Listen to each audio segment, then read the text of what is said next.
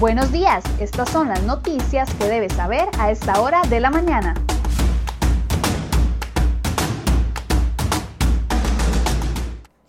Lunes primero de febrero, muy buenos días, gracias por acompañarnos en Cere Hoy Noticias. Vamos de inmediato con las informaciones que les hemos preparado para el día de hoy.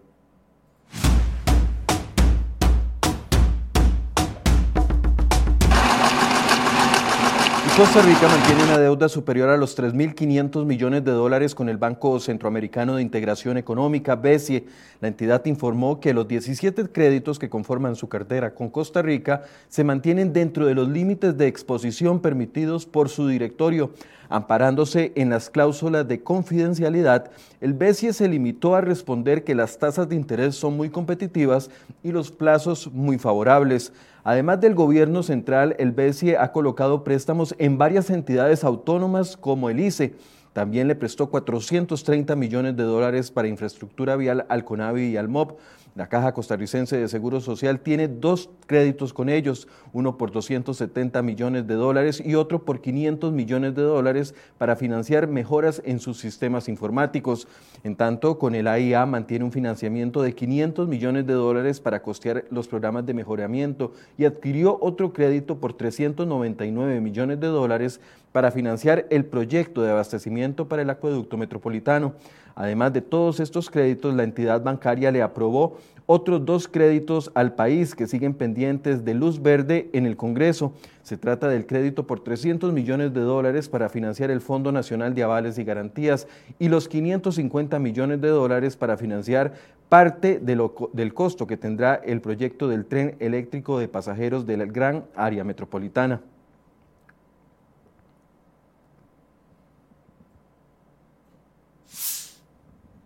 Y mientras el país sigue creciendo, su endeudamiento con em, las empresas y las personas cada vez tienen menos acceso al crédito.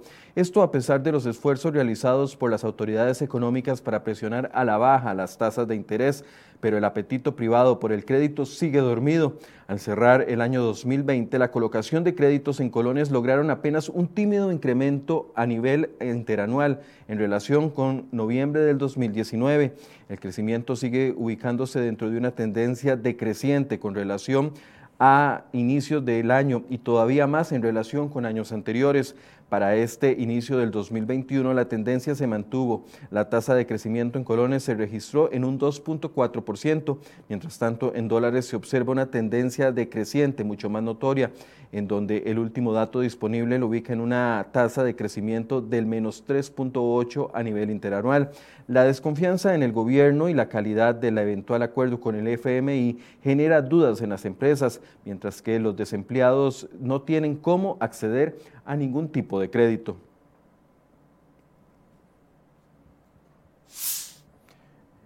y los nuevos impuestos planteados como parte del acuerdo ante el Fondo Monetario Internacional ocasionarán un golpe importante sobre el ingreso de las personas y el consumo de los hogares. Esta afectación comenzará a sentirse este mismo año, pero en especial en 2022, cuando entren en vigencia la mayoría de las medidas ofrecidas por el gobierno al FMI como parte del ajuste fiscal del país. Para este año, el Banco Central esperaba una mejora en la capacidad de compra de las personas y los hogares, debido a que está prevista la entrega de los quinquenios del FCL. Pero esto ya no va a ser así. Rodrigo Cubero, presidente del ente emisor, confesó que este efecto se verá mermado por el, por el, componente tributario del acuerdo, el cual se hará sentir con todavía mayor fuerza el próximo año. Una de las principales propuestas es el impuesto sobre renta global, que no solo unifica todas las rentas de las personas, sino que pone a tributar sobre el salario a un sector de la población que hasta ahora estaba exento. Son las personas que reciben ingresos entre 683 mil y 840 mil colones. Solo una persona que actualmente gana alrededor de un millón de colones, para esa persona el incremento en el impuesto de renta significa alrededor de un 97% más a lo que paga actualmente. ¿Aprobarán los diputados esta intención del gobierno del PAC? Bueno, ese es el tema de discusión hoy en Enfoques a partir de las 8 de la mañana y los invitamos para que se conecten. Y otra de las notas que traemos en nuestra portada es sobre cannabis medicinal y es que el bloque de diputados y diputadas que impulsan la discusión del proyecto de ley que autorizaría la producción de cannabis para uso medicinal y terapéutico reprochan la nueva negativa del presidente Carlos Alvarado a convocar la iniciativa de ley para que avance su discusión en el Congreso. Además, se oponen rotundamente a que el Poder Ejecutivo redacte y convoque un nuevo proyecto de ley enfocado solo en la autorización del cáñamo para uso alimentario e industrial, como lo aseguró Alvarado el jueves anterior. Esto dejaría por fuera el principal componente del proyecto de ley, que es la producción de cannabis con fines medicinales. Las diputadas Paola Valladares, Paola Vega y Marínez Solís de distintos partidos aseguraron que el proyecto no solo cuenta con los votos de los 14 diputados que hicieron la conferencia de prensa la semana anterior, sino que tienen el apoyo de sus fracciones legislativas. Los únicos que se oponen a esta ley son los diputados del bloque cristiano y algunos independientes. En caso de que el presidente no convoque el proyecto de ley antes de agosto, cuando presidencia maneja la agenda del Congreso, los diputados tienen un plan B colocarlo como una prioridad en la agenda legislativa y aprobarlo antes de que finalice este año. La ley no permitiría la producción de cannabis para uso recreativo, como algunos han dicho falsamente, solamente lo permitiría con fines medicinales o industriales en el caso del cáñamo.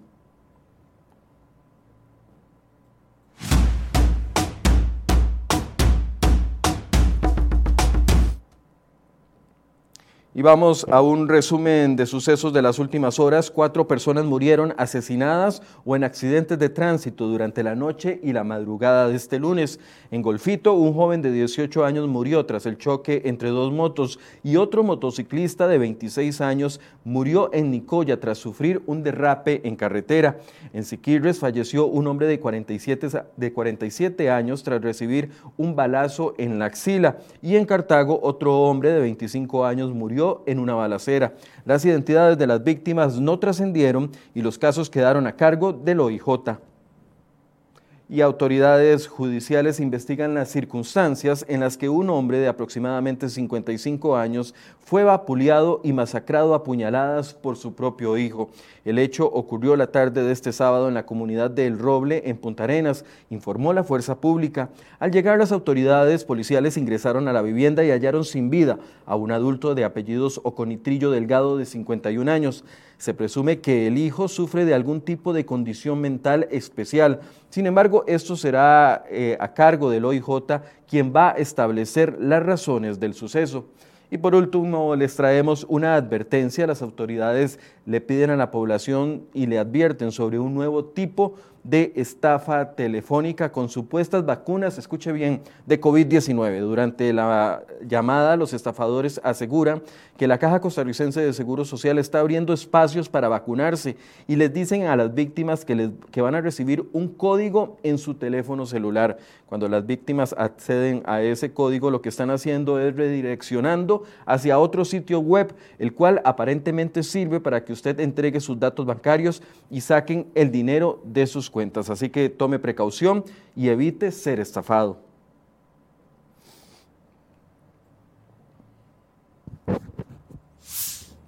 Bueno, y justicia pronta y cumplida parece que no. Un juez de la República fue detenido en diciembre del 2015 al ser el principal sospechoso de colocar una cámara en los baños de las mujeres de los tribunales de justicia de Heredia.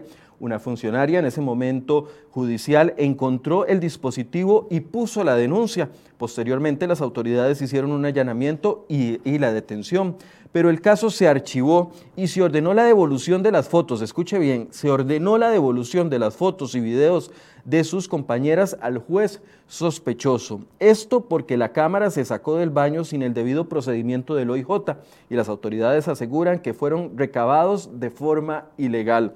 No obstante, desde el año 2017 se anuló en una audiencia eh, de apelación ese sobreseimiento y se ordenó que se devolviera el expediente al juzgado penal para que se realice nuevamente la audiencia preliminar. Casi tres años después de esa audiencia que fue programada, se llevará a cabo ahora el 2 de febrero. Allí se determinará si el proceso va o no a juicio. Las mujeres víctimas señalaron que se sintieron ultrajadas y que no entienden cómo se había ordenado la devolución de sus fotografías íntimas y videos al juez sospechoso.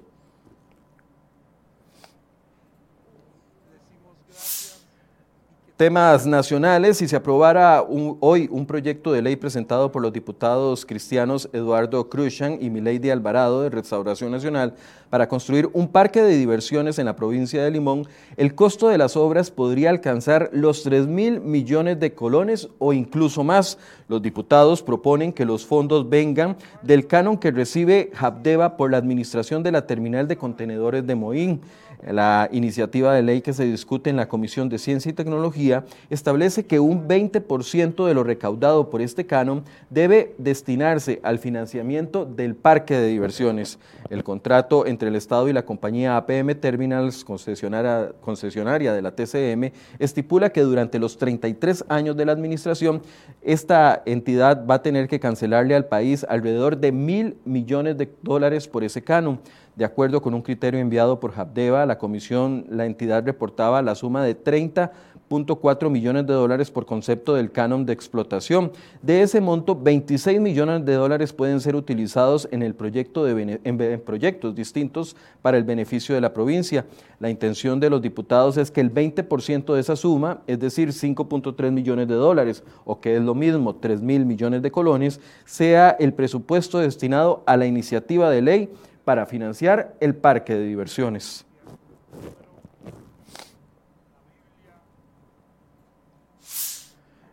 Otro tema que genera preocupación, expertos en ciberseguridad, derecho y protección de datos encienden las alarmas en, tono, en torno a un cuestionado proyecto de ley que impulsa el diputado Enrique Sánchez del PAC sobre datos biométricos de las personas. Adalid Medrano, abogado especialista en, delitos informáticos y ciberseguridad, y Mauricio París, abogado experto en arbitraje, tecnología y protección de datos, coincidieron en que la iniciativa despierta inquietudes porque contiene riesgos y debilidades. El diputado del PAC, por su parte, presentó la iniciativa que busca reformar la ley de protección de datos de, de, las personas frente al tratamiento de sus datos personales. Según el legislador, la propuesta tiene como objetivo garantizar a cualquier persona el respeto a su derecho a la autodeterminación informativa y en relación con su vida y actividades privadas. De aprobarse la ley se aplicaría el tratamiento de los datos personales, incluyendo la recopilación de datos, el uso y la retención y análisis por organismos públicos o privados. Los expertos señalan que el proyecto de ley no cambia la redacción del artículo de transferencia de los datos personales, pero advierten que las excepciones que obligan a este paso fueron eliminadas y se podría aprobar solapadamente una futura unidad como la UPAT que orquestó el gobierno de Carlos Alvarado. Puede leer todos los detalles sobre esta iniciativa de ley y las preocupaciones de los expertos en cereoy.com.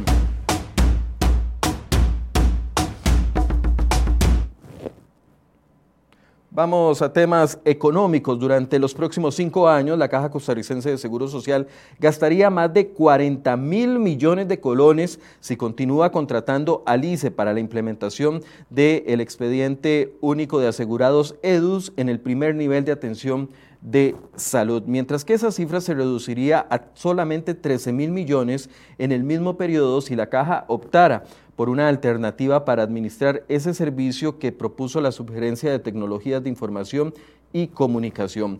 Ahí se generaría solamente en ese cambio un ahorro de más de 26 mil millones de colones. Así la caja se ahorraría el 66% del monto que le pagaría al ICE en un lapso de cinco años por los servicios ligados al EDUS.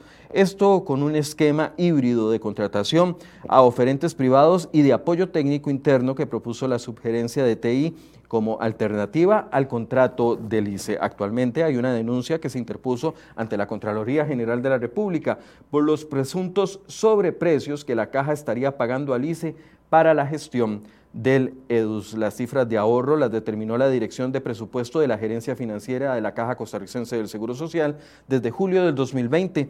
En el informe, el director de presupuesto de la Caja, eh, Sergio Gómez Rodríguez, respaldó el criterio de la subgerencia de TI que la, que la mejor alternativa para la Caja en términos financieros es virar hacia una nueva contratación que no incluya al ICE.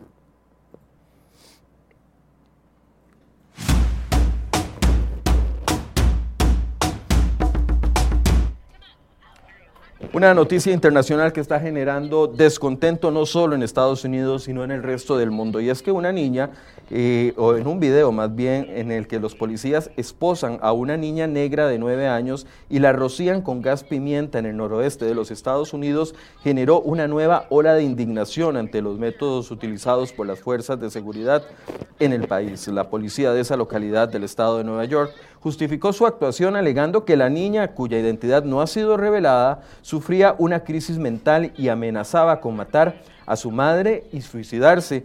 Los agentes que acudieron al lugar de los hechos el viernes anterior reaccionaron esposando a la niña de nueve años y al no lograr meterla a la patrulla, la rociaron con gas pimienta. Así lo revelan los videos de las cámaras que los policías llevan en sus trajes, publicados el domingo anterior, es decir, ayer, por las fuerzas del orden. Aseguran que tuvieron que actuar así para garantizar la seguridad de la niña.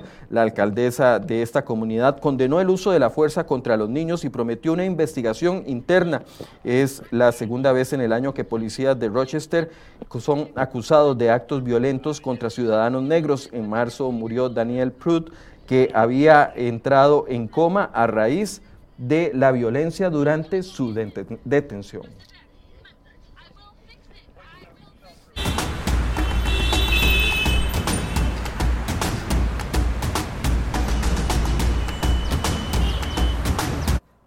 Bien, y vamos a hacer un recorrido por el tránsito. Primero, antes recordarles que a partir de hoy, lunes, comienza a aplicar la modificación en la restricción vehicular. Recuerde que a partir de hoy usted tiene que presentar una nueva carta con nuevas fechas con respecto a la a las excepciones, así que a partir de este lunes primero de febrero también la restricción vehicular sanitaria comienza a aplicar una variación, será hasta las 10 de la noche y desde las 5 de la mañana. Recuerde actualizar su carta para evitarse una multa de 110 mil colones o alrededor de 110 mil colones. Mientras tanto vemos lo que está sucediendo en la ruta 39, el sector de Atillo, donde se ve un tránsito, aunque cargado, bastante fluido a esta hora. Vamos a ver otro sector de la capital en este momento. Ahí tenemos la ruta 2 en el sector Taras en vista hacia Ochomogo en Cartago, donde eh, está completamente detenido el tránsito en este momento, tránsito que se dirige hacia la ciudad de Cartago.